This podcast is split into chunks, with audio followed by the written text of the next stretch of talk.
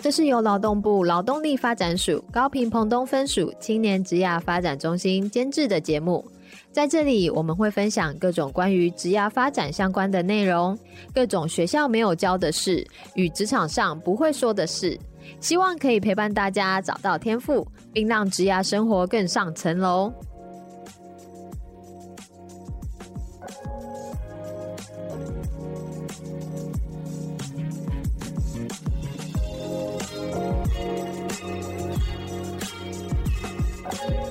Hello，欢迎大家来到幼师沙龙，我是主持人 Echo。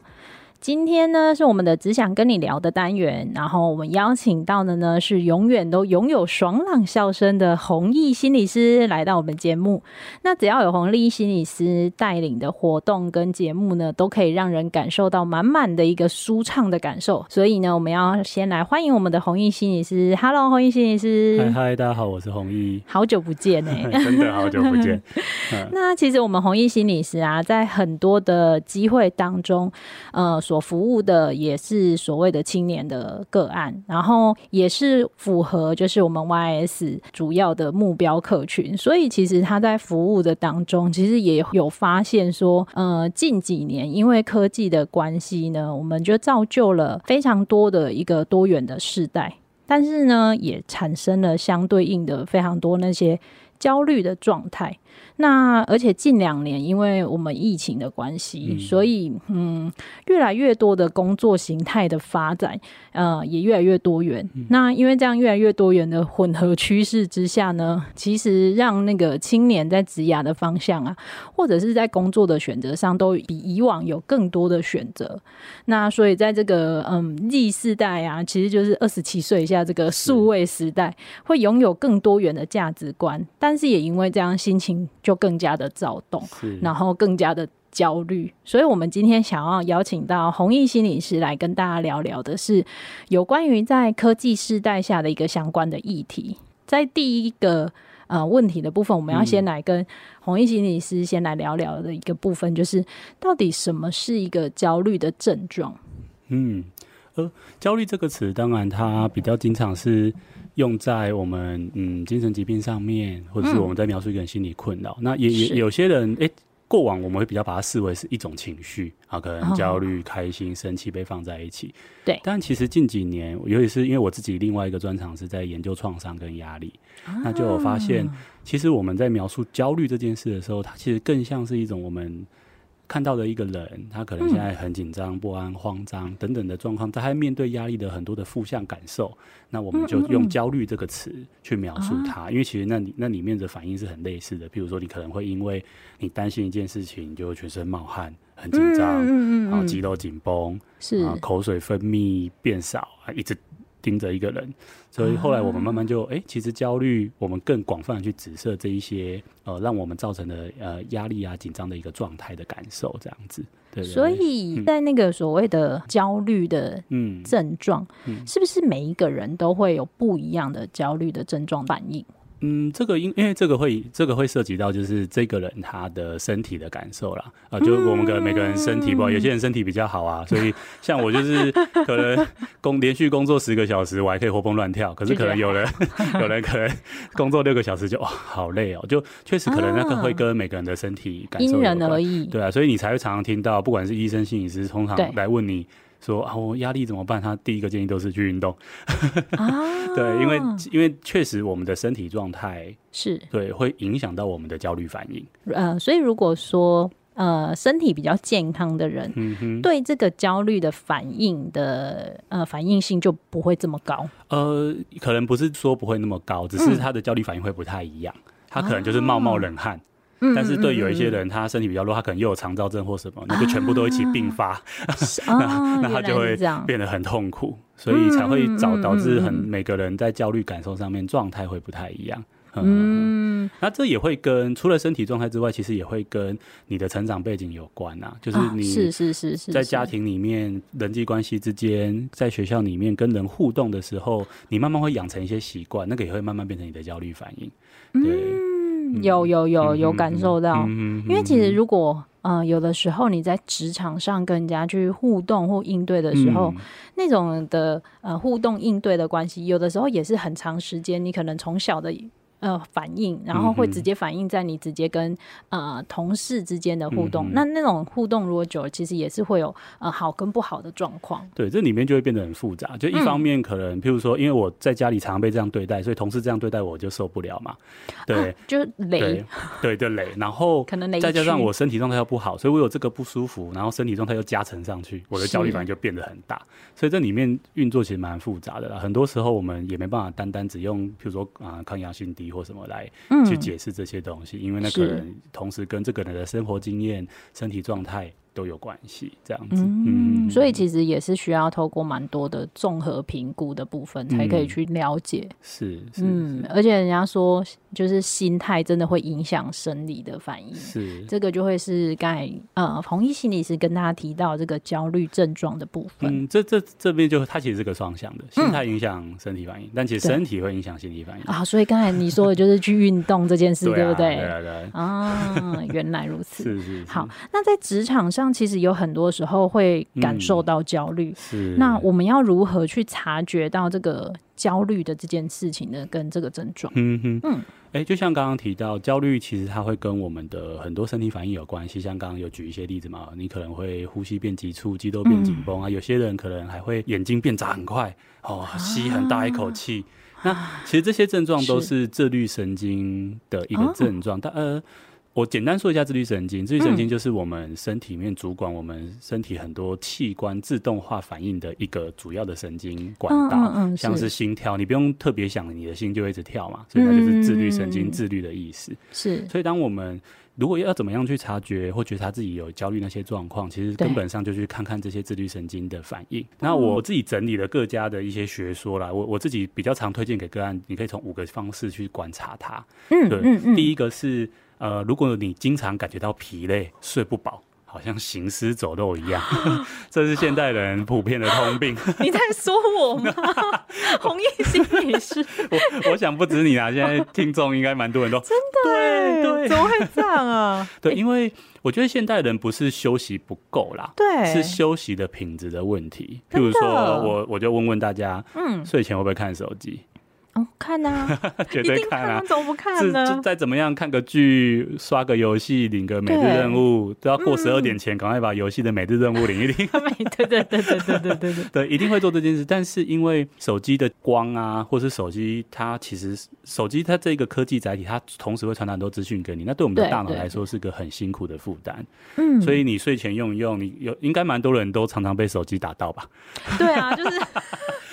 睡要睡前，然后就他真的不行了，手拿不住了，然后 就打到自己。对，但这就代表我们其实没有那个放空的时间，让大脑有机会先沉淀下来。啊、就像我们有时候电脑用用到宕机了，你可能需要重开机，或者是你就放着等一下，它就会好了一样。对。但我们就把我们的大脑吹到极限后，然后就啪就睡着了，所以大脑其实没有好好的休息到。但是现在的人，很多人会习惯性哎，就是你睡前。你没有滑手机，我就睡不着哎。是，对啊，对，所以这有点麻烦啊。啊，我我其实也跟很多人在讨论，嗯，那这件事到底可以怎么办？嗯，我知道，当然最理想是你要有一个很好的切点嘛，就是嗯，至少几点后绝对不要看，然后让自己有一个准备再去睡，至少不要是滑到不知道什么时候睡着的。而是你说，哎、哦欸，我差不多该睡了，然后就把手机放旁边，然后就睡，至少至少这样子可能会好一点啊，也可以帮助自己的睡眠这件事，是会让睡眠的品质好一点点。对，嗯、因为刚刚那个状态，它一直刺激你的大脑，然后就会影响自律神经，你的焦虑反应就会上来了。你可能也没什么担心的事，可以就会身体因为紧绷，那个疲累感就会增加。哦，所以其实刚才那个弘毅心理师讲的第一点，这件事情是平常的那种疲累感，然后是没有睡好这件事情。是，那这个没有睡好这件事情，很多人可能都觉得啊，可能是工作压力太大还是什么，但其实没有发现到，就是有可能在手机的使用上面，其实就会间接的造成。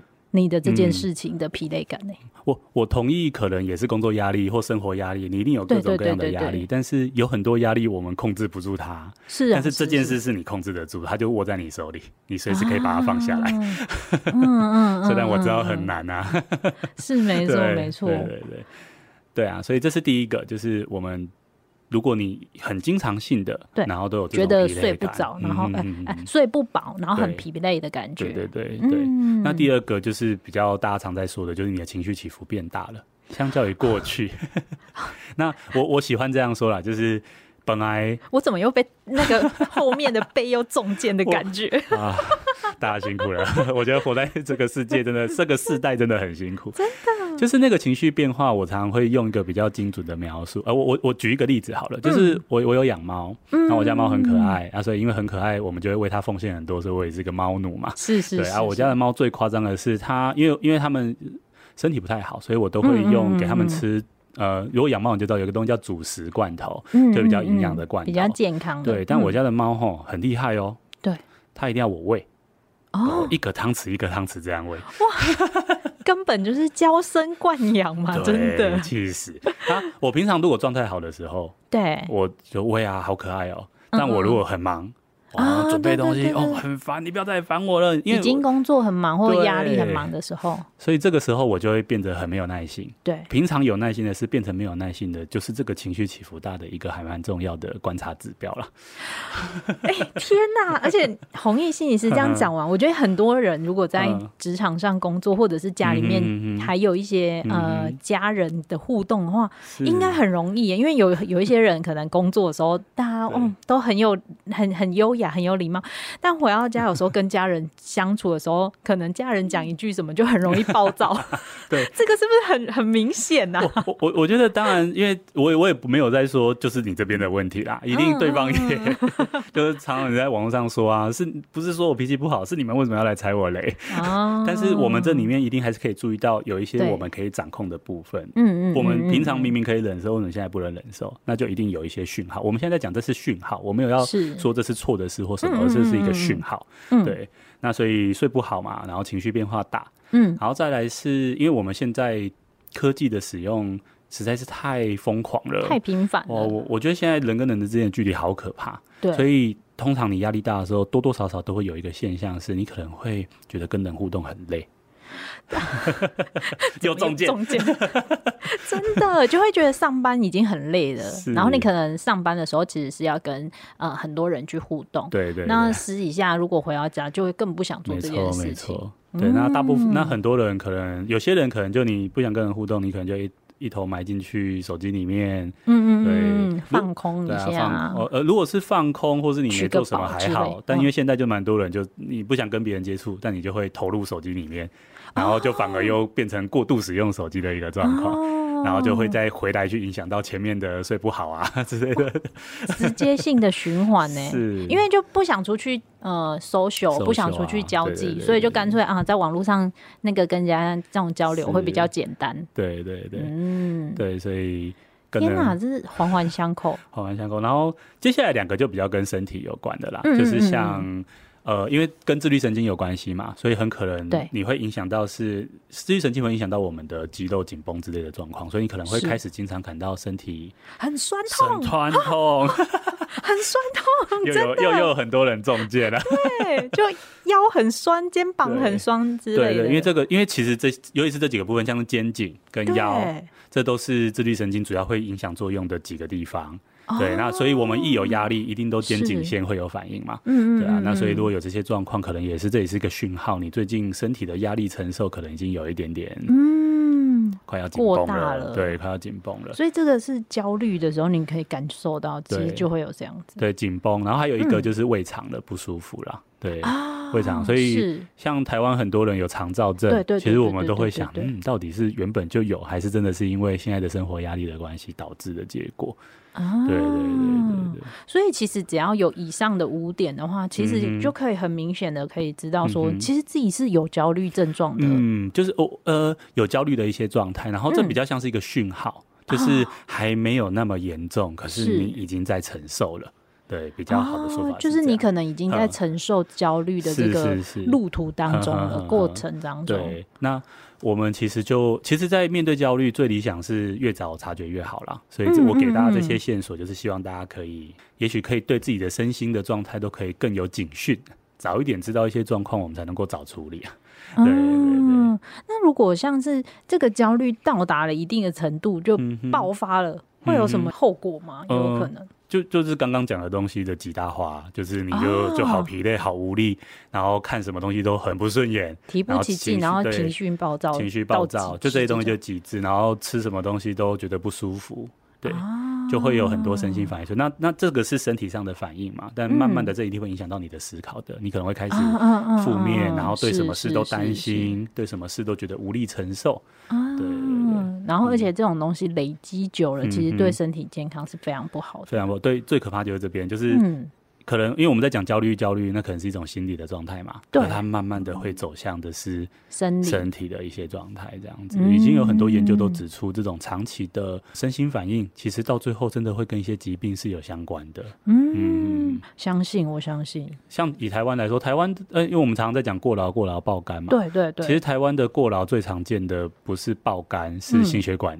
哦，对，疾病是心血管疾病。那这个其实跟刚刚在讲那些症状都很有关系。哦，对对对，真的真的，而且很容易，如果压压力一大，暴吃对之类的，然后也会更容易让成自己的肠胃有问题。所以，嗯，台湾人也有那个那个肠躁的那种相关的癌症的比例特别高，也是有这种可能性。对，可以可以这样说，没错。嗯，所以其实是环环相扣的。对，那当然我们讲这些症状，其实你多少会有啦。所以我们刚刚在讲这个症状，如果你要特别去注意它，应该是你可能持续好几周，然后几乎每天都都这样的感觉，然后。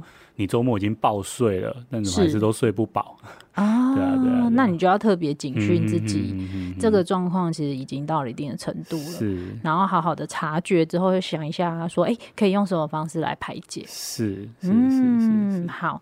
那因为其实这种事情，刚才我们也有提到的是，在这个世代之下，真的很难去避免。所以，其实，在这种嗯，世代之下，它其实是整体性的，整个世代的环境之下，嗯嗯嗯、它会让你一种贩卖的那种焦虑，你是不断的累积，因为它是一种趋势嘛。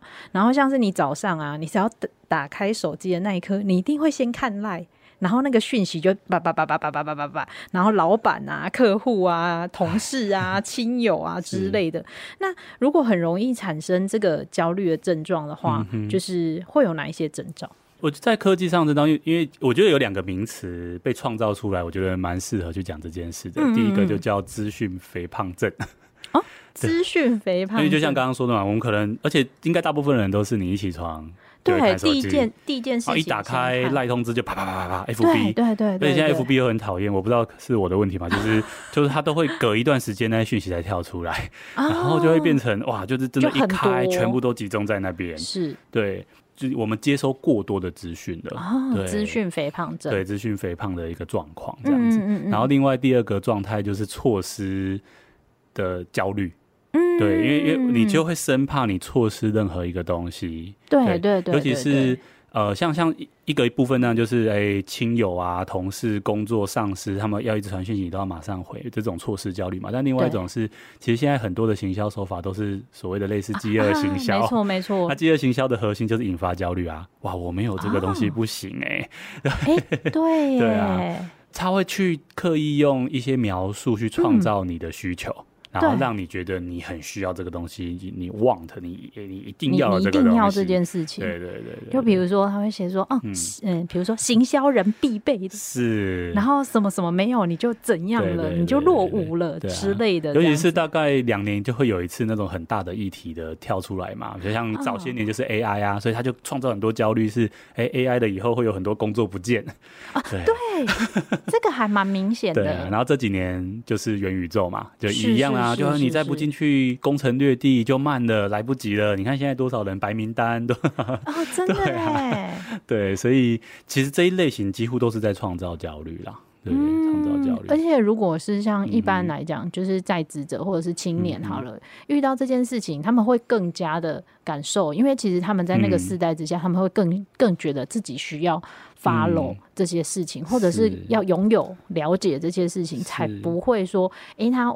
可能对未来或者是对他的未来的发展会有什么样子的一个缺、嗯、缺失？对啊，像前几前前日学测刚考完嘛，那就、啊、就有就开始就会有很多文章说读这个科系一定会后悔，然后没错，然后最热门的几个科系，然后最有趣的就是在不同平台上最后悔的跟最有用的有有，有同一个科系。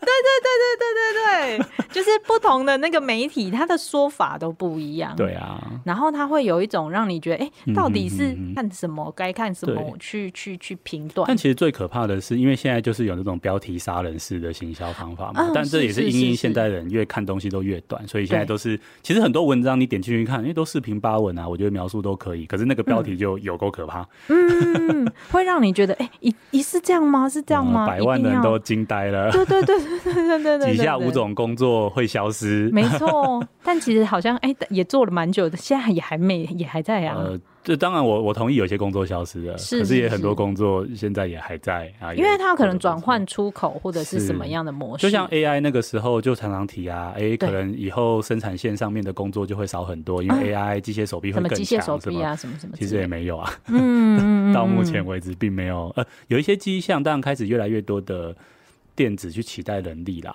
确实有，可是没有。那个讲的这么可怕，嗯、对，这么快，这么强，这样子是是是。嗯、但如果呃，其实在这个资讯的时代之下，你只要去接收到，嗯、你一定都会觉得说，哦，这种事情会让你更更无法可以有一种可以稳住自己的心的状况，去慢慢的就是朝向你自己想要的东西耶。是因为你可能决定了一个目标，哦，啊、就马上就看到一篇文章说。完蛋了，这个这不好，死定了 之类的，是，然后会让人家觉得很焦虑。嗯嗯嗯。那所以，其实，在我们，嗯，应该是说，我们其实，在每天啊，不管是每天还是在什么时间点，其实都会面对到非常大的这种资讯量的那种产生。嗯。那这个的资讯焦虑啊，我们从刚开始一开始有讲到了，从这个焦虑，然后再来这个世代之下的问题，嗯、因为科技的关系、嗯。那我们这个部分话，有没有一个先比较简单的方式，是如何去简单隐隐的状态、嗯？如果是资讯焦虑的部分，嗯，其实有确实我们会有一些建议啦，有一些建议。嗯、那这个建议有一个核心的标题，就是要更聪明的去使用这些科技。嗯，对，要更聪明的使用，而不，是。被他主宰 这样子的，对啊，我我常会举一个例子啊，就是很多人在追剧啊，追到后来到底是追剧还是被剧追？真的哎，被剧追吧，因为就像你如果不赶快追完，那个人家结局就到处爆雷了，真的。然后或者是看完就开始那个空虚感就发生了，你就要赶快再去、对，所以很多时候焦虑的问题不是焦虑本身，是你会因为这个焦虑引发的一些作为。你为了去处理那个焦虑，你会做很多事，是那些事情会让你更痛苦。真的，啊、而且其实现在的这个世代之下、嗯，你如果没有去做这件事情，你好像没有办法得到一些心理的慰藉，是不是？是啊，就就变成，因为其实焦虑很多时候它就是一种不满足的感觉，嗯，所以我们就会想要透过不安、不安、不满足，对，嗯、那你就会，哎、欸，那个不满足，它其实蛮广的啦，可能像是，哎、欸，我是不是做不够？然后我是这样还不行，尤其是如果我们你对自己的指甲有一些想法，你开始去搜寻一些资料，你越看越觉得哇，有人做这么好，而有人十十几岁就在写程式了，对啊。有人十几岁就在元宇宙赚了几万、欸、几亿之类的。然后前阵子不是有一个立哎前哎立哎我忘记，反正他的儿子就是才小六，多亿就考几百分。我说我我那个时候在干嘛？内心都有一种受创的感觉。对啊，所以这种这一种东西，它会引发很多我们啊，我做不够，我做不就是自己好像在这个时代下怎么去努力的追，好像都很不太够。但这就是最可怕的地方。如果我们就是这样一直看，你永远都只有不满足的感觉。你是你一定、嗯、这种感觉还蛮强烈的，对，因为你你只有一直看，所以要面对这些科技的这种资讯庞杂的状态，第一个部分就是我们要很清楚自己有一个目标。嗯，那那个目标指的不是只是说呃未来的方向，是譬如说，如果今天要去搜寻一些资讯，我也要很清楚我这些资讯是要看什么，你就要帮自己先定好那个界限的。啊、对对，那那因为我要看什么样的资讯，我就会知道，哎、欸，我大概要去哪些平台看就好了。是是，是，给自己一些，我我的我的建议通常都是，一般你要看一个议题，大概就是比如说正反意见各看个两三篇就差不多了啦。啊，真的不用焦虑到一直找、一直找、一直找。真的会耶，对因为有时候你在资讯收集的时候，嗯常常就会这个东西你就开始收了之后，它会不断的出现，嗯、然后你就忍不住，就会一直持续下去。那其实你自己就会没有那个节点。对，那这个目标的设定最好是你，你可以给自己一些空间，譬如说我今天主要就查，譬如说收入怎么样，嗯，嗯嗯，那你就只专心看收入怎么样的。但是因为有的时候我们找一些资料，它可能会同时有很多不同的，对对对对，相关的讲很多不同的东西，啊，你可能就会我本来只要看收入，可是又看到，哎、欸，这个好像也、哦、可能还要搭配什么证照，哇，你的注意力就被拉过去了。没错没错，然后就开始搜寻证照了，对，就把你原本要做的目的都不见了。哎、欸，这很很容易耶。对，所以找资料前最理想就是你还是有写一下，你今天找资料最主要要看什么啊？其实是目的性。嗯嗯，那当然很多东西都很重要，可是就是因为在现在这个时代，你最好都先精简，先限缩你自己要看什么东西，嗯、先给自己一点方向啊。如果你真的有看到一些，哎、欸、啊，这个收入也很重要啊，那个证照也很重要，什么也很重要，你你可以先记录下来。嗯、也许等你先把现在的东西都看完了，想好了，等一下再去看。嗯，有时间的时候去做盘盘点，所以这个目标比较像是一种帮我们框限一个、嗯、一个空间，让你的注意力可以在这个时候集中在这件事就好了。这个是要来用来对抗那个资讯肥胖症。对对对对对，哎、没错，是不是？没错没错。因为我如果做好这件事情，就算资讯再怎么多，因为其实现在资讯真的太海量了，嗯、就是资讯再怎么多，我也可以有一个就是我自己设好的节点，是这样。就是对应刚才所提到的第一个资讯肥胖症的这个 没错时代下的议题，没错，因为然后这个就会接下来就会去谈到，我们就会真的要很积极的去向噪音说不了。就是你其实只要不是你需要的那些资讯，就算它未来会有用，它现在就是噪音。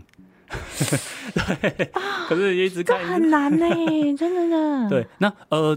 大，但噪音说，就像刚刚前面说的，就是你一定要很清楚你现在只要看什么，这是第一步。嗯、那再来的话，我们像噪音说不会有些，我们会呃，当然就是提醒自己，就是要很专心注意那一件事情就好了。那、嗯嗯嗯嗯啊、我我前阵子看了一本书，他讲了一个我觉得很棒。当你你在跟一件事情说不的时候，你就要跟另外一一件事情说好。啊、对，是是是 是，这样子就会让你，因为因为有的时候我们。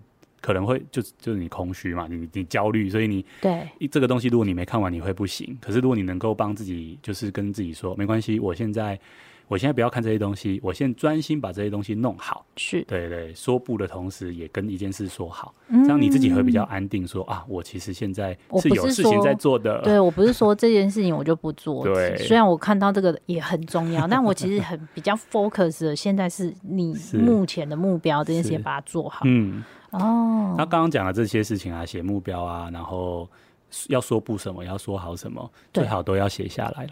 对，哦，一定要写下来。对，就是要把它写下来。嗯，啊，比较常见就是大家会有写便利贴之类的嘛。对对对对，把它记录下来这件事情。有写下来的时候，哎、欸，呃，我们我们能够听到的资讯跟讲出来的资讯落差是很大的。有有个资讯是，譬如说像英文字好了，你可能一分钟可以听七百五十几个字。是，但你你最多在一分钟里面，你能够讲出来的字，其实大概就一百五十几个字而已。哦，哦，所以这中间有很大的落差，落差。所以讲出来的过程中，其实就已经是一种整理了。你已经在帮自己做资讯的筛选了。是、嗯，对，你可能同时想的很多，可是你会，你你你，比如说你条列是 A B C 这样写下来的时候，你其实已经在筛选资讯了。对啊，嗯、这个是面对资讯肥胖、资讯焦虑这些的时候很重要的一个功课。让资讯被让资讯被精简，嗯，然后精简之外呢，嗯，其实你要先定好目标，定好目标，定好目标完之后，要跟那些不是你的目标的 say no，然后要好好的把自己的目标定位清楚。对，再来一个就是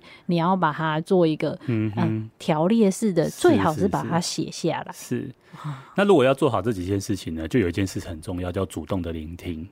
嗯，主动的聆听的意思是我们现在老实说，是。大家现在大部分你在接受各种资讯都是被动的了，对，就你打开 Line 啪啪啪，全部就跳出来，对对对，对，所以像我，我就是通知都是关掉的，啊，对，我要看再去看，嘿，哦，这个是主动聆听的意思，对对，就是我是主动想要去接受这些讯息的，我不是嗯嗯被动的哦一直接收，那如果有什么东西我需要，那我再自己去找，而不是被动的一直在接收，这样子，这是很好的一个方式，哎。对，之前就有那种治安的老师就会很建议，其实大家在看任何东西，最好都是用也你们大家知道，这样浏览器或什么都可以用隐私视窗。对对对对，你这样他就不会记录你任何资讯了，你就不会被演算法绑架。透过隐私视窗，也是让那个同温层效应不会作用的太夸张，导致你都只会一直接收到自己想要的资讯。对对对，这个是我自己把。定义就是我们在接收讯息的过程中可以主动一点，我们自己去筛选，嗯嗯嗯，就你要什么，你再去取这些东西，对对对，而不要一直被喂这样子。这就会让我很怀念在以前的时代，我们都是用我的最爱。那以前我浏览网络就是会把我的最爱打开，每一个网站都点进去看一下，对对，不是像现在是啪一直一直传过来给我，对啊，根本不用哎，对，太太多无用资讯了，没错没错，哦。天呐！所以我觉得这个很有很有用，可以推荐给大家去了解一下。对，而且大家知道唐凤吗？唐凤他其实有推荐过一个做法，他在做不同事情的时候是会用不同的嗯媒介去做的。像他可能有些网站就是用平板去看，有些东西他就是用手机去看。哦，对耶，对啊，对啊，这这样子其实也不会让那个它的演算的方式直接就全全面性的下载到你所有的装置上面，是没错啊，这也是一种方式哎，推荐给大家。对啊，对，不过最重要的啦，在面对资讯科技这些焦虑疯狂而来的时候，嗯嗯，最重要的其实是我们真的要有可以给自己安静的时候。嗯，这个是很重要的事情。什么叫安静呢？就是。